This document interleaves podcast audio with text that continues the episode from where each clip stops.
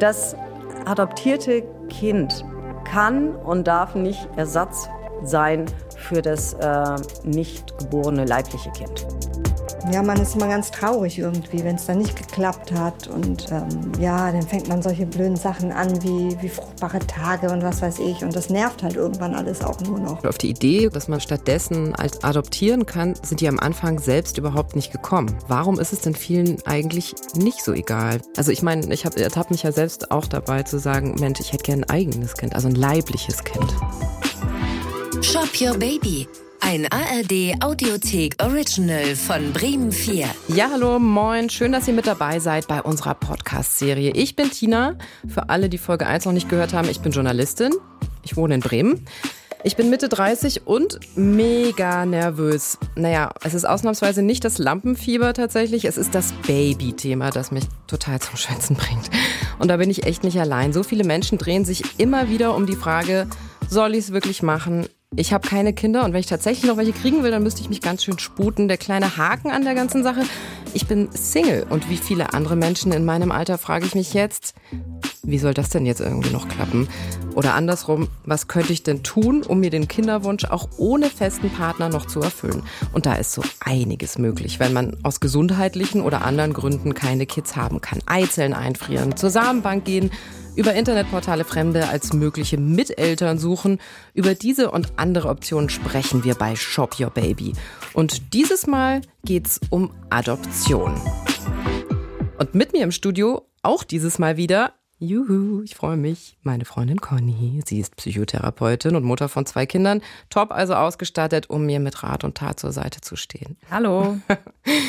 Conny, Madonna hat's getan, Angelina Jolie auch und sogar unser ehemaliger Bundeskanzler Gerhard Schröder. Sie alle haben adoptiert und sie alle geben irgendwie ein Bild von, hey, adoptieren ist locker und adoptieren ist ganz cool und man hilft sogar Kindern damit. Und dann dachte ich mir auch, naja, ist doch vielleicht eine ganz easy Alternative.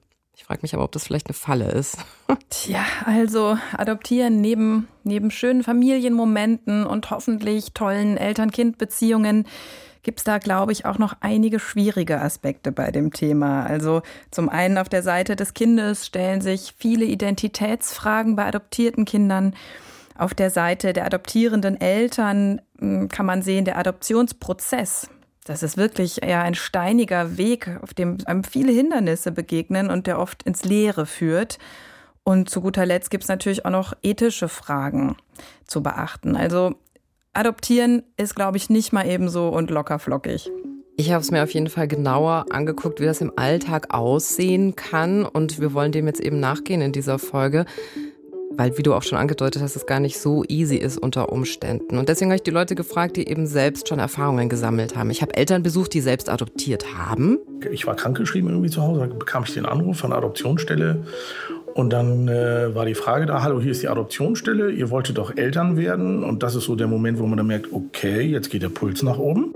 Und ich habe natürlich aber auch mit Leuten gesprochen, die selbst adoptiert worden sind. Ja, wenn wir uns auf die Suche machen nach unseren Wurzeln, dann geht es eigentlich nur darum, dass wir gucken wollen, was macht uns eigentlich aus als Mensch. Ich bin total ins Grübeln gekommen mit dieser Folge, Conny, ganz ehrlich. Mhm. Also ähm, ich finde es gar nicht so easy, weil, also ja, es geht ja nicht darum, ein Leben zu schaffen. Also ich kann ja einfach selbst ein Kind kriegen, sondern es sind Menschen mit drin, die schon auf der Welt sind. Also zum einen ja die leiblichen Eltern und natürlich auch das Kind selber. Und bei mir hat das echt den Verantwortungsdruck total erhöht. Aber insgesamt in Deutschland gehen die Adoptionszahlen aber übrigens stark zurück. Also letztes Jahr waren es knapp 3800 Kinder, die adoptiert worden sind. Und das, obwohl es ja mittlerweile auch homosexuelle Paare gibt. Ähm, und weiß man, warum die Zahlen so zurückgehen? Ja, das ist wegen der Reproduktionsmedizin, haben mir viele Expertinnen und Experten gesagt. Also weil es so viele andere Möglichkeiten jetzt gibt. Die Wissenschaft bietet so viel an, sodass hauptsächlich dadurch, so schätzen das die Expertinnen eben, ähm, die Leute nicht mehr adoptieren wollen. Die wollen ein eigenes Kind auf jeden Fall haben. Aber ich habe eine Familie getroffen aus Bremen, aus dem Ortsteil Borgfeld. Die hat tatsächlich den Schritt gewagt.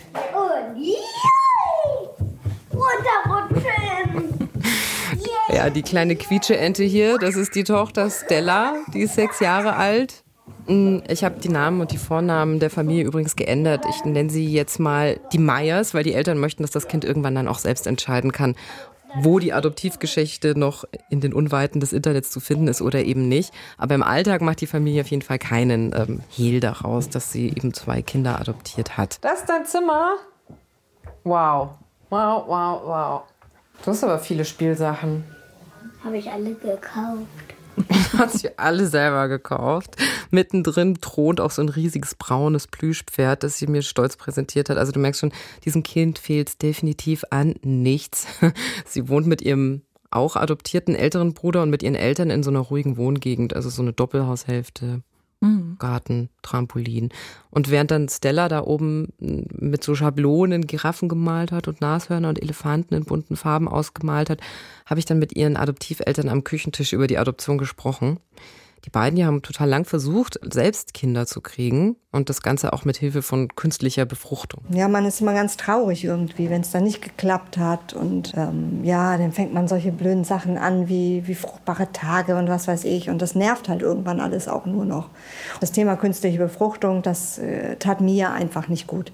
Also diese vielen Hormone, dieses, äh, die Stimmungsschwankungen und dann wieder diese, diese Eingriffe, die man dann ja hat. Also schön ist was anderes. Ja, vier Jahre lang haben die das versucht. Das ist eine lange Zeit. Was die Frau Meier da erzählt, ist auch gar nicht so ein seltenes Problem. Es ist sehr belastend und nimmt nicht nur die Frau Meier, bestimmt auch die ganze Familie ganz schön mit. Mhm. Und das ist ganz komisch auf die Idee, dass man ja stattdessen als adoptieren kann, sind die am Anfang selbst überhaupt nicht gekommen. Letztendlich ausschlaggebend war meine Oma damals noch, die heute nicht mehr lebt die dann zu mir gesagt, was macht ihr da eigentlich? Warum adoptiert ihr nicht? Ist doch egal, wo das Kind herkommt. Ja, und die Oma hat doch voll recht, oder? Ausgerechnet die Oma. Interessant, ja, denn Adoption ist ja schon eher ähm, nicht als das normative Familienbild, was wir so haben. Ne? Und dass dann genau ähm, die, die Großmutter diesen neuen und etwas ungewöhnlicheren Weg vorschlägt, ist ja irgendwie nett. Ja, und dass die Oma sagt, es ist doch egal, woher das Kind kommt. Und warum ist es denn vielen eigentlich nicht so egal? Warum muss es denn eigentlich gefühlt also ich meine, ich ertappe mich ja selbst auch dabei zu sagen, Mensch, ich hätte gern ein eigenes Kind, also ein leibliches Kind. Hm, ja, da gibt es wahrscheinlich viele Antworten auf die Frage, warum das vielen Menschen so wichtig ist. Ein Aspekt ist garantiert der gesamtgesellschaftliche. Es ist erstmal die Norm, dass ähm, wir so eine Kleinfamilie im Kopf haben. Papa, Mama und leibliche Kinder, zwei Stück wahrscheinlich am besten noch. Das ist erstmal das, was uns vermittelt wird, womit wir aufwachsen, womit die meisten von uns ja auch selber aufgewachsen sind. Und alles andere ist erstmal nicht im Prototyp vorgesehen, sag ich mal. Ne? Ein anderer Grund, warum wir eigene Kinder uns oft wünschen, ist vielleicht, man könnte es äh, narzisstischen Wunsch nennen, ein kleines Mini-Mi zu machen. Aber man muss es auch gar nicht so bewerten. Man kann ja auch einfach mal sehen, also meine eigenen Gene und die eines anderen Menschen in den Topf zu werfen, einmal umzurühren und dann kommt ein, ein Mischwesen daraus. Ich meine, wie spannend ist das auch? Besonders noch, wenn man vielleicht im besten Fall noch die andere Person sehr liebt. Das klingt ja wie romantische Science Fiction irgendwie, oder? Also, dass es diese Möglichkeit überhaupt gibt. Wow, spannend. Dann natürlich auch die Erfahrung von der Schwangerschaft zu machen, selber dieses körperliche, finden viele bestimmt auch spannend. Also ich glaube, das sind so einige Antworten auf diese Frage, warum das vielen Menschen so wichtig ist. Als ich mir zum Thema Adoption Gedanken gemacht habe, ist mir aufgefallen, dass ich ja auch, hm, naja, so ein bisschen ängstlich bin, was so die Herkunft des Kindes anbelangt. Also Stichwort die biologischen Eltern. Mir persönlich würde es, glaube ich, Angst machen, wenn, weiß ich nicht, die Eltern Alkohol getrunken haben während der Schwangerschaft oder also die Mutter oder Drogen genommen hat. Also ist das hm. egoistisch? Keine Ahnung. Ich, ja. Naja, erstmal ist es ja nachvollziehbar, finde ich. Muss man ja auch gar nicht so bewerten. Ähm, wenn du selber ein Kind machst mit einem Partner, dann weißt du ja grob gesehen, was du kriegst. Du weißt, was du gemacht hast in der Schwangerschaft. Du kennst die Haarfarbe vom Papa und die Schuhgröße von der Mama. So blöd gesprochen hat man auch so ein Kontrollgefühl. Ne? Ähm, wenn man jetzt einen, einen Menschen adoptiert, ein Kind adoptiert, weiß man natürlich überhaupt nicht, was da die Vorgeschichte ist von diesem Menschen. Ne? Welche, welche Anlagen bringt dieses Kind mit? Welche Erfahrungen hat es in den ersten Tagen, Wochen oder Monaten seines Lebens bereits gemacht? Das wissen wir nicht. Und es gibt Studien dazu, ja, wie es Adoptivkindern so geht. Wir wissen, dass adoptierte Kinder häufiger als nicht adoptierte Verhaltensauffälligkeiten zeigen und auch emotionale Störungen. Das mhm. kann dann sowas sein wie äh, eine hyperkinetische Störung, also ADHS, kennen wahrscheinlich so, viele, okay. Störungen des Sozialverhaltens, äh, aufmüpfig sein oder viel wütend sein, nicht so gut klarkommen mit, mit anderen Kindern. Ähm, genau, sowas wird gehäuft beobachtet und deswegen ähm, erfordert das von Adoptiveltern auch eine erhöhte Belastbarkeit. Mhm. Das sind einfach, ja, Daten, die wir kennen. Sind denn psychische Krankheiten eigentlich auch ähm, vererbbar? Also, weiß ich nicht, wenn die Mutter Depressionen hatte oder Schizophrenie, hat das Kind das dann eventuell auch? Ja, es gibt ein Risiko, das ist vererbbar, aber da spielt auch immer noch ganz klar die Erfahrung mit, die ich mache als Kind und, und ob es Auslöser gibt, ob es viele Stressoren gibt. Aber na klar, manche Anlagen können weiter vererbt werden, was aber nicht zwangsläufig heißt, dass ich dann als Kind, wenn mein Elternteil eine psychische Erkrankung hatte, die gleiche dann auch bekomme. Auf gar keinen Fall. Ja gut, wenn ich mich jetzt aber trotzdem reinschmeißen will, und das will ich ja definitiv, um einfach mehr zu erfahren, wie das funktioniert, fernab von den Bedenken, ich habe mich auch beraten lassen, wie so eine Adoption grundsätzlich ablaufen würde. So. Adoptionsstelle. Vierter Stock. Hier.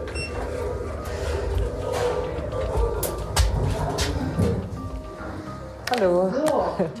Okay, mein Name ist Heike Hayes und ich arbeite seit Oktober 2004 gerade festgestellt, das sind jetzt 17 Jahre in der Adoptionsstelle. Sind Sie die Matchmakerin so ein bisschen? so ein bisschen. Ja, sie ist die Matchmakerin. Ich habe das gesagt, weil sie ist der Verknüpfungspunkt zwischen den Wünschen der leiblichen Eltern sofern das jetzt nicht anonym über eine Babyklappe oder so gelaufen ist, und den Wünschen derjenigen, die adoptieren wollen. Also sie ist es auch im Team dann natürlich mit anderen, die entscheidet, welche Eltern zu welchem Kind wirklich passen. Und sie achtet eben darauf, dass das Kindeswohl dann auch immer im Vordergrund steht. Und mir ist ein Satz extrem hängen geblieben, den sie gesagt hat. Das adoptierte Kind kann und darf nicht Ersatz sein für das äh, nicht geborene leibliche Kind. Dieses adoptierte Kind, das hat einen Anspruch darauf, als eigene Person gewollt zu sein und nicht als ein Ersatz für etwas, das nicht gekommen ist. Ich fand das total einprägsam. Total interessant. Das ist schon ein hoher Anspruch. Und ich frage mich da auch erstmal, wie kann das klappen, wenn ich einen unerfüllten Kinderwunsch habe und dann zur Adoption komme, da erstmal ganz wegzukommen von dem eigentlichen nicht erfüllten Kinderwunsch. Das finde ich schon schwierig. Man darf im Übrigen auch, wenn man ein Adoptionsverfahren, wenn man da einsteigt, nicht mehr in einer Behandlung für eine künstliche Befruchtung oder sowas sein. Und wie du schon gesagt hast, ich stelle es mir super schwierig vor, woher weiß ich denn, ob ich mit dem Wunsch nach einem leiblichen Kind wirklich schon abgeschlossen habe innerlich? Die wollen, dass man wirklich diesen Wunsch loslässt und sich auf diesen ganz neuen Weg einlässt. Wenn du noch mitten in der Therapie bist, also mhm. in so einer künstlichen Befruchtungsphase, dann sagen die, darfst du nicht äh, dich auf eine Adoption bewerben. Warum fordern die das so ein? Naja, damit eben die Liebe für das Kind unvoreingenommen sein kann und damit das Kind nicht irgendwann das Gefühl bekommt, ich bin hier nur eine Ersatzversion mhm. für ein leibliches Kind. Okay, also damit meine Erwartungen auch nicht enttäuscht werden, weil Adoption oft so anders läuft, als wenn ich ein eigenes Kind habe. Ja, oder weil das Kind dann vielleicht äh, implizit spürt, dass es ja, dass es doch irgendwie nur weiß ich nicht, ein Ersatz ist. Okay. So. Mhm. Also so ein Satz wird von dieser Frau Hayes ja nicht einfach so nur einem äh, gesagt, sondern wahrscheinlich hilft sie einem auch, sich auf diesen Weg vorzubereiten, oder? Ja, man muss sich extrem drauf vorbereiten. Also der Weg ist total lang. Also es kam mir vor wie bei so einer Jobsuche schon fast, ne? Also es ist ein richtiges Bewerbungsverfahren. Ich muss einen Lebenslauf einreichen, Gesundheitszeugnis, Führungszeugnis, Verdienstbescheinigung, ähm, Paare müssen auch verheiratet sein, das heißt quasi gemeinsam adoptieren, egal ob jetzt homosexuell oder heterosexuell. Und ähm, dann wird man noch mal so richtig gescreent, ne? Also, Wie ist das denn als Single? Dürftest du adoptieren? Ich dürfte theoretisch schon, aber äh, ehrlicherweise sind meine Chancen nicht ganz so groß gegenüber ähm, verheirateten Paaren. Mhm. Weiß nicht, ob ich das so fair finde, aber. Tja, fair oder unfair ist hier, glaube ich, nicht die Frage, sondern das Kindeswohl muss immer im Mittelpunkt stehen. Und wir haben eben gehört schon, dass ähm, adoptierte Kinder mehr Anforderungen an die Elternschaft stellen, mehr Belastung mit sich bringen. Und ähm, das ist zu zweit wahrscheinlich einfacher zu handeln als alleine. Mhm. Ja, deswegen, also die Chancen sind nicht äh, komplett raus, wenn ich Single bin. Also ich bin nicht chancenlos, aber ich muss ein stabiles soziales Netzwerk haben und unter Umständen, wenn ich bereit dafür bin, auch Kinder zu nehmen, die schon älter sind oder die vielleicht körperlich oder geistig beeinträchtigt sind, das mhm. erhöht dann wiederum meine Chancen, weil viele Paare wollen auch oft nur das, ähm, ja, das Neugeborene, das etwas perfektere Kind da wo man drüber viel weiß und so weiter. Und je offener ich mich zeige in diesem Bewerbungsverfahren für Kinder, die vielleicht auch schon älter sind. Ja, oder naja, Nachteile mit sich bringen, das ist so ein schreckliches Wort in diesem Kontext, aber einfach um, ähm, schon vorher Bedingungen mitbringen. Also mehr. sowas wie körperliche Behinderung, ja. Behinderungen oder Handicaps. Mhm. Genau, dann erhöht das meine Chancen. Ähnlich läuft es auch mit dem Alter. Ne? Also es gibt keine feste Altersgrenze, aber wenn ich also bis 40 ist okay und wenn es darüber hinausgeht, dann werde ich in der Rangliste, auf der mhm. Warteliste eben auch weiter nach hinten am Ende gesetzt. Ne? Okay, du müsstest dich dann sputen. Der Prozess dauert ja sicherlich auch eine ganze Weile. Auf jeden Fall. Also ähm, das geht natürlich dann nicht schnell, gerade dieses Bewerbungsverfahren. Da gibt's dann auch ganz viele Einzelgespräche und mhm. Paargespräche und das Jugendamt kommt auch zu dir nach Hause und checkt dein Haus. Also du wirst so richtig, richtig gescreent. Und ähm, am Ende äh, kannst du dann dich auf die Liste setzen lassen und eben eine Runde warten und warten und warten. Und das hat eben die Familie Meier nämlich auch gemacht. Die hat gewartet und gewartet. Also die aus Bremen-Borgfeld, ne, von vorhin. Mhm. Und dann nach neun Monaten war es soweit. Wie bei so einer Schwangerschaft im Übrigen, ne? Mhm. Also auch nach neun Monaten soweit. Da weiß ich noch, das war ein Freitag. Ich war krankgeschrieben irgendwie zu Hause, da bekam ich den Anruf von der Adoptionsstelle und dann äh, war die Frage da, hallo, hier ist die Adoptionsstelle, ihr wolltet doch Eltern werden. Und das ist so der Moment, wo man dann merkt, okay, jetzt geht der Puls nach oben. Und äh, da wäre ein kleines Mädchen und wie wär's? So, und dann sagt man erstmal so, ich äh, telefoniere jetzt mal mit meiner Frau. ja, Überraschung, Kind ist da. Ähm, ja, das Amt will auch direkt innerhalb von einer Stunde oder zwei Rückmeldungen dann haben. Ne? Wow. Die fackeln da nicht lange. Das hat mir auch Frau Meier erzählt. Ja, mein Problem war, ich war auf der Arbeit und ähm, Kind heißt ja auch gleich Elternzeit und zwar von heute auf morgen. Und mein Chef war in der Besprechung und den habe ich nämlich dann erst mittags bekommen. Und dann habe ich ihm gesagt, ja, und äh, morgen komme ich dann mal nicht wieder für ein Jahr mindestens. Ja, und dann sind wir nachmittags ins Krankenhaus gefahren und äh, haben das Mädchen abgeholt. Ja, ciao Kakao. Wow.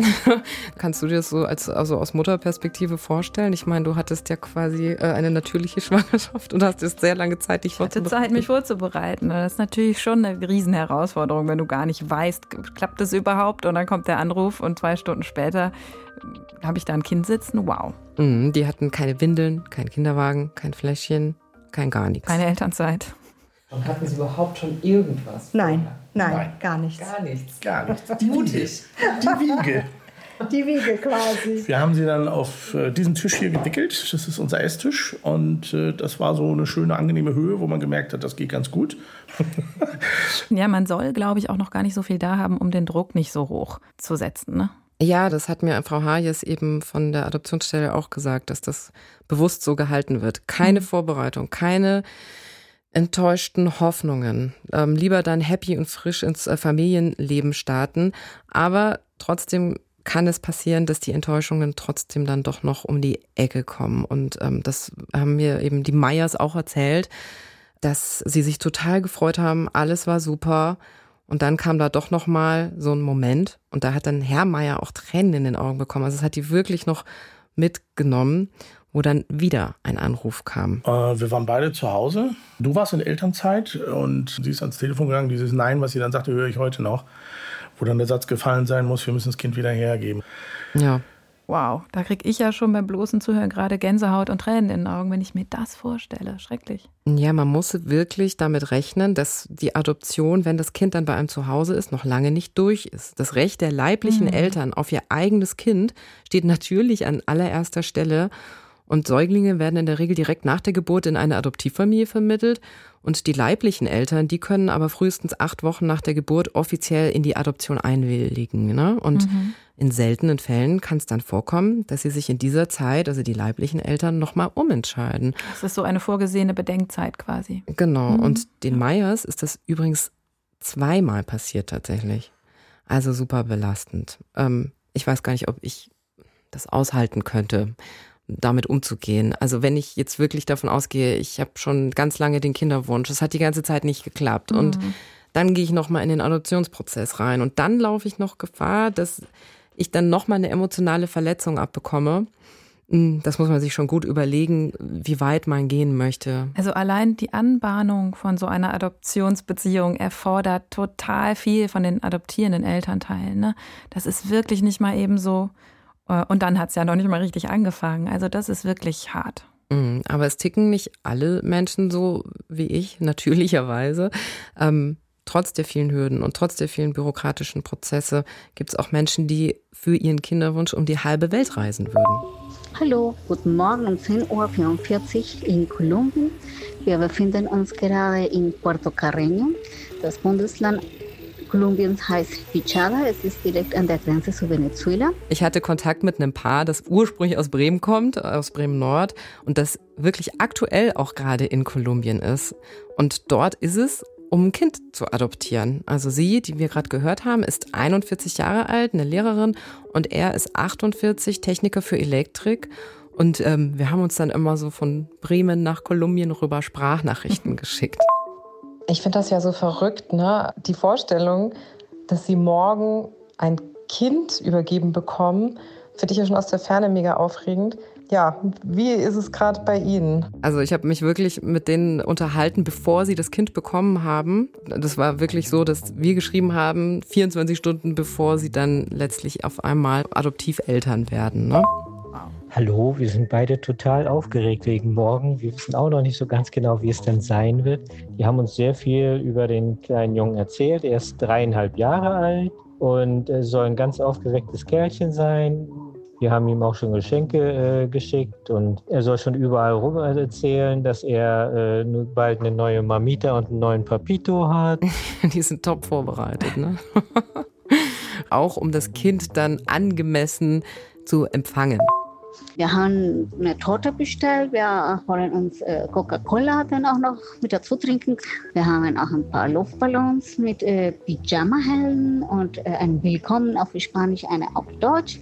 Und wir stellen uns vor, dass er neugierig genug ist und dass wir dann damit möglicherweise dann gleich das Eis brechen. Ja, das Eis brechen. Wie funktioniert das denn, das Eis zwischen einem fremden Kind und fremden Eltern zu brechen?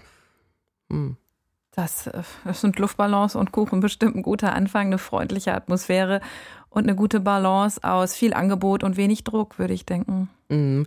Muss man denn eigentlich dem Kind sofort sagen, dass es adoptiert ist? Also was würdest du da so aus psychologischer Sicht empfehlen, wann das angesagt ist? Naja, dieses Kind war, glaube ich, dreieinhalb jetzt bei der Familie. Ja. Gut, das wird es mitbekommen.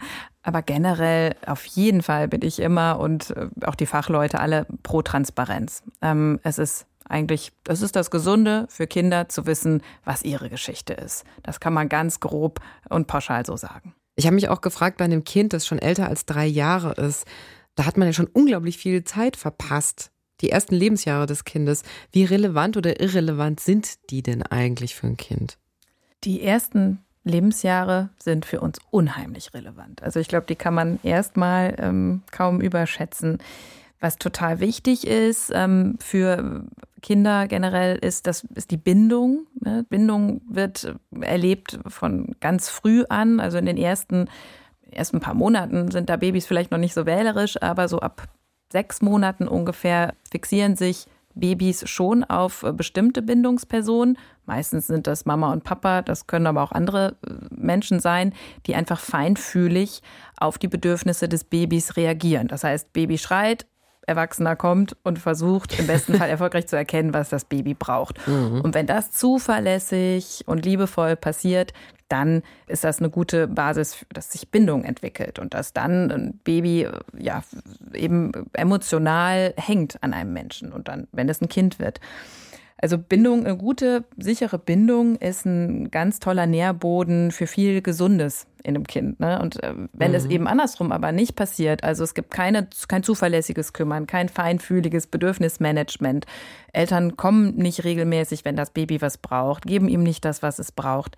Dann erlebt es eben Unsicherheit und Instabilität. Und ähm, da äh, können sich auch schon echt ungünstige Sachen entwickeln, schon von ganz klein an. Was denn für also, ungünstige ja, Sachen? Das sind so Dinge wie ähm, Frustrationstoleranz, ähm, Selbstwirksamkeitserleben. Also ich mache A und dann dadurch kann ich B bewirken. Also kann ich die Dinge kontrollieren in der Welt. Überhaupt Beziehungsfähigkeit, ähm, aber auch sowas wie Konzentration und Sprache. Also viele Grundbausteine für meine spätere Entwicklung werden in den frühen Monaten und Jahren gelegt ja, die Gehirnentwicklung, ne, die, die schreitet auch rasend schnell voran in den ersten drei Jahren. Ähm, und also Bindung und Bildung sind super wichtig tatsächlich in unseren ersten Jahren. Und das wirkt sich auch sehr stark äh, auf unsere spätere Persönlichkeitsentwicklung aus tatsächlich. Ne? Krass, und das könnte ich jetzt als mögliche Adoptivmutter gar nicht in der Form fixen. Also die gute Nachricht, auch ähm, Kinder mit einer nicht sicheren Bindung, das zeigen Studien und sicherlich auch die Erfahrung, ähm, können nach einigen Monaten in einer sicheren, feinfühligen Umgebung einen sicheren Bindungsstil entwickeln. So. Also das ist nicht in Stein gemeißelt. Dennoch, auch wenn du dann nach einigen Jahren ich sage mal, unsicherer Umgebung ähm, in eine sicherere kommst und äh, eine sichere Bindung entwickelst und positivere Erfahrungen machst und Kontrolle erlebst und Selbstwirksamkeit und Fürsorge. Dennoch ähm, wird vermutlich etwas bleiben von den frühen Erfahrungen, was sich später in deinem Erleben und Verhalten irgendwie zeigen wird, ja. Mhm. Okay. Ja, da sind wir eigentlich wieder bei dem Thema, was ich schon am Anfang erwähnt hatte wenn ich mir jetzt vorstelle, dass ich ein Kind adoptiere, ich hätte so viel Bammel vor der Verantwortung, die dahinter steht. Also totaler Quatsch. Eigentlich, wenn ich ein eigenes Kind in die Welt setze, ein leibliches Kind, dann habe ich ja auch unglaublich viel Verantwortung. Ich weiß gar nicht, warum das bei mir im Hirn jetzt so einen Unterschied macht, ehrlicherweise. Also ein leibliches Kind heißt ja noch lange nicht, dass das irgendwie quietschfidel und gesund und psychisch intakt äh, zur Welt kommt und das war's. Das ja, ja, und jedes Kind bringt Anforderungen mit sich, sagen wir mal ehrlich, ne? Mhm. Ähm, in dem Fall ist es ja auch wirklich eine komplexe Geschichte, weil es ist eine Geschichte über zwei Kontinente hinweg. Mhm. Ne? Also ähm, die Frau kommt ursprünglich aus Kolumbien, insofern ähm, die haben da eine persönliche Verwurzelung auch, also eine persönliche Verbindung zu diesem Land. Ähm, aber eine Auslandsadoption an sich ist super kompliziert. Also bei denen läuft es jetzt so, dass sie vom kolumbianischen Jugendamt begleitet werden. Und äh, die Auslandsadoption wurde organisiert von einer privaten Vermittlungsstelle namens ADA, die ist auch staatlich anerkannt. Aber ähm, das Verfahren ist einfach nicht der kürzere Weg. Man denkt ja manchmal so, oh, jetzt kriege ich irgendwie im Inland, also in Deutschland nicht so mhm. äh, die Möglichkeit zu adoptieren. Da ist es äh, so sehr bürokratisch, dann gehe ich halt in ein anderes Land. So ist es halt definitiv nicht. Also hattest du dieses Klischee auch so im Kopf? So hatte ich es zumindest im Kopf. Vielleicht, dass es manchmal unkomplizierter ist, aber vielleicht auch irgendwie dubioser. Ja, genau. Man muss wirklich aufpassen, dass man seriöse Vermittler nimmt. Also das sind eben die staatlichen Stellen oder eben staatlich anerkannte Vermittlungsstellen. Bei denen ist das jetzt so, die sind mehrere Wochen in Kolumbien und warten da jetzt auf das Gerichtsverfahren, damit das Kind dann ähm, zur Adoption freigegeben wird. Also oh, und dieses Kind erlebt dann ja nicht nur den Wechsel von, weiß nicht, lebt es jetzt in einem Heim wahrscheinlich, in eine Familie, sondern auch noch von Kolumbien nach Deutschland. Das sind ja echt mehrere Umgewöhnungsschocks, die, die da von ihm verlangt werden. Das ist echt nicht wenig, ne?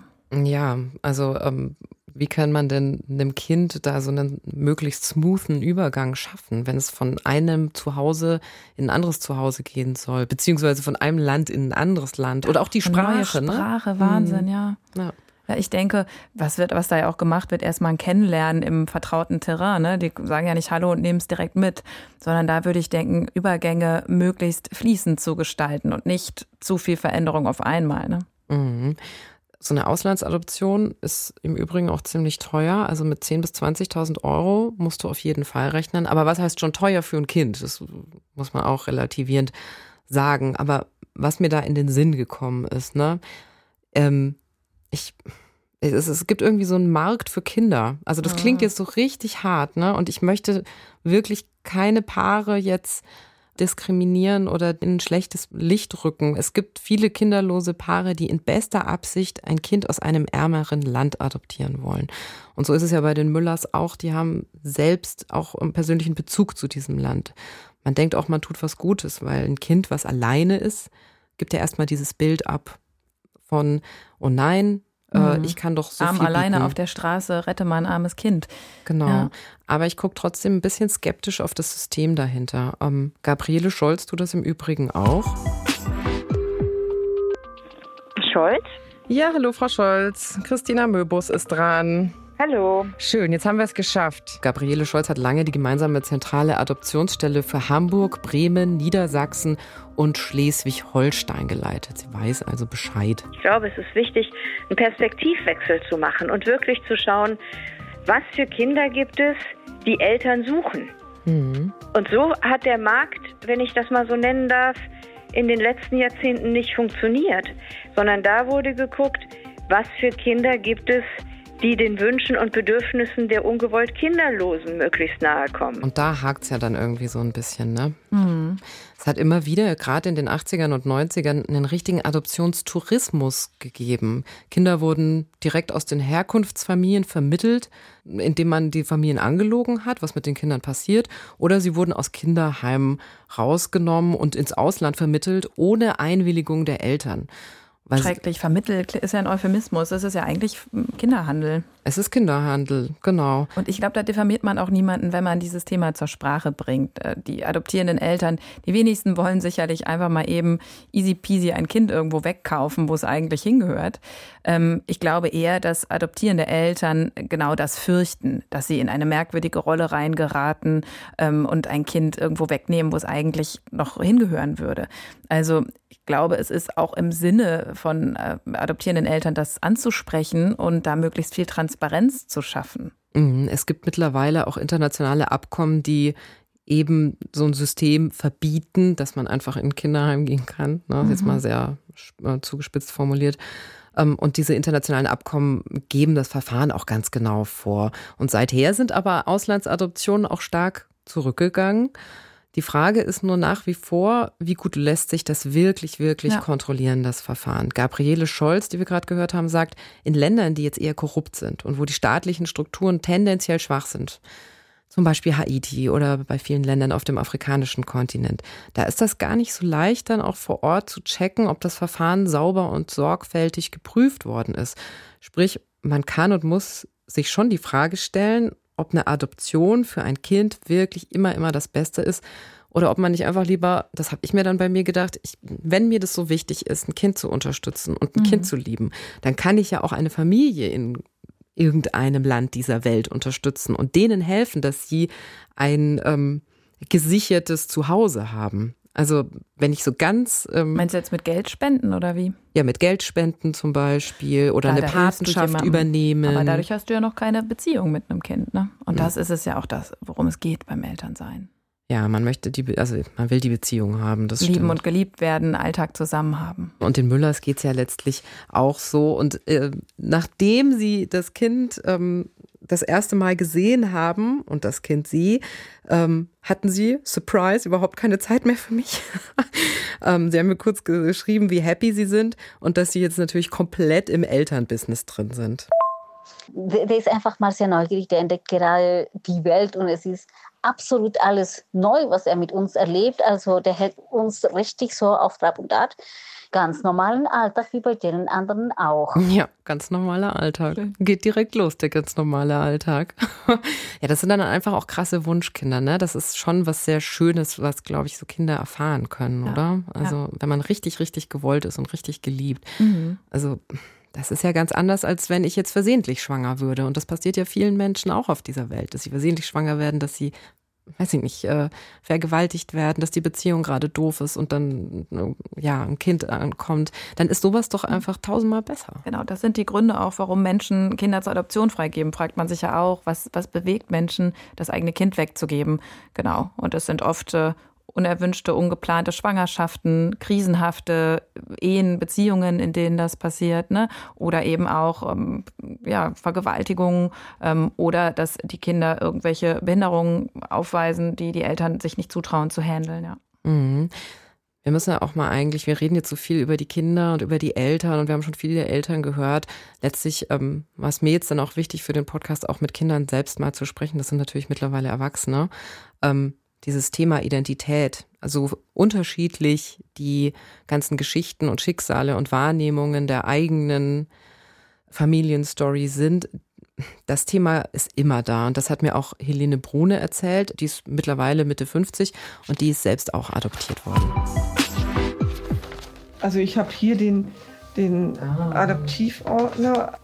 Das ist eine Weihnachtskarte, die meine leibliche Mutter an die Frau vom Jugendamt geschrieben hat. Und da sieht man dann zum ersten Mal, aha, so hat meine leibliche Mutter also geschrieben. Ja, Helene Brune, die musste extrem lange in Akten wühlen, um mehr über ihre leiblichen Eltern zu erfahren oder über ihre leibliche Mutter. Sie selbst hat eine recht komplizierte Adoptionsgeschichte. Also sie war erst ein paar Jahre im katholischen Kinderheim und Nonnen waren dann ihre Mütter. Mhm. Und später mit sieben kam sie in eine Pflegefamilie und da wurde sie dann mit elf auch adoptiert. Aber das Thema wer sind meine leiblichen Eltern, hat sie nie losgelassen. Ja, wenn wir uns auf die Suche machen nach unseren Wurzeln, dann geht es eigentlich nur darum, dass wir gucken wollen, was, was macht uns eigentlich aus als Mensch? Was haben wir von unseren leiblichen Eltern mitbekommen? Es geht auf keinen Fall darum, dass wir uns auf die Suche machen nach den besseren Eltern. Das ist auch so ein Satz, der mir sehr hängen geblieben ist, weil ich glaube, wenn ich ein Kind adoptieren würde dann würde ich auch wahrscheinlich mich oft dabei ertappen, dass ich mich frage, liebt mich mein Kind wirklich wie eine richtige Mama? Ja, und Helene Brune ist ja ganz vorsichtig und rücksichtsvoll und will ihre Adoptiveltern nicht kränken. Das mhm. erklärt sie ja, dass sie nicht die besseren Eltern sucht, sondern einfach ihre Identität ja, also es gibt einfach viele Themen, was so Selbstbewusstsein anbelangt in dem Kontext, oder? Also ähm, ich als soziale Mutter, die sich damit arrangieren muss, dass es eben noch eine andere Geschichte gibt mhm. und die Kinder, die sich danach sehnen, extrem ähm, auf Wurzelsuche zu gehen. Ähm, ja, wie Trauma. Das muss ich dann als Adoptiveltern vermutlich aushalten, denn auch hier, wie bei so vielen Fragen, die wir heute besprechen, geht es, sollte es in erster Linie erstmal um das Wohl äh, und die, die Fragen des Kindes gehen. Mhm. Auf jeden Fall für Helene Brune und viele andere Adoptivkinder ist diese Identitätsfrage sehr groß geschrieben. Und ähm, als sie erwachsen geworden ist, hat sie direkt Akten angefragt auch. Ne? Ähm, und das ging? Sie durfte dann die Namen erfahren ihrer leiblichen Eltern? Das ging dann. Das ist immer sehr unterschiedlich. Es gibt verschiedene Formen der Adopt also wenn verschiedene Mütter geben auf verschiedenen Wege ihre Kinder zur Adoption frei. Es gibt ja auch die Babyklappe, da weißt du natürlich dann ja. gar nichts. Aber in ihrem Fall war das so, dass es Akten gab Voll. und dass die leibliche Mutter auch immer wieder den Kontakt zum Jugendamt gesucht hat. Mhm. Und ähm, dann hat Helene Brune zum Beispiel auch eine Weihnachtskarte an die Leute vom Jugendamt gefunden. Hoffentlich geht es Ihnen gesundheitlich besser. Meine Nerven sind ziemlich am Ende. Ich möchte doch, dass Lene ganz bei einer Familie aufwächst. Ja, genau, das hat sie immer betont. Sie wollte für mich eine Familie haben. Ja, und das war für mich schon sehr berührend, diese Karte zu sehen und auch die Schrift zu sehen. Emotionale Bindung zur Mutter, obwohl man die Mutter nie gesehen hat. Woher kommt's?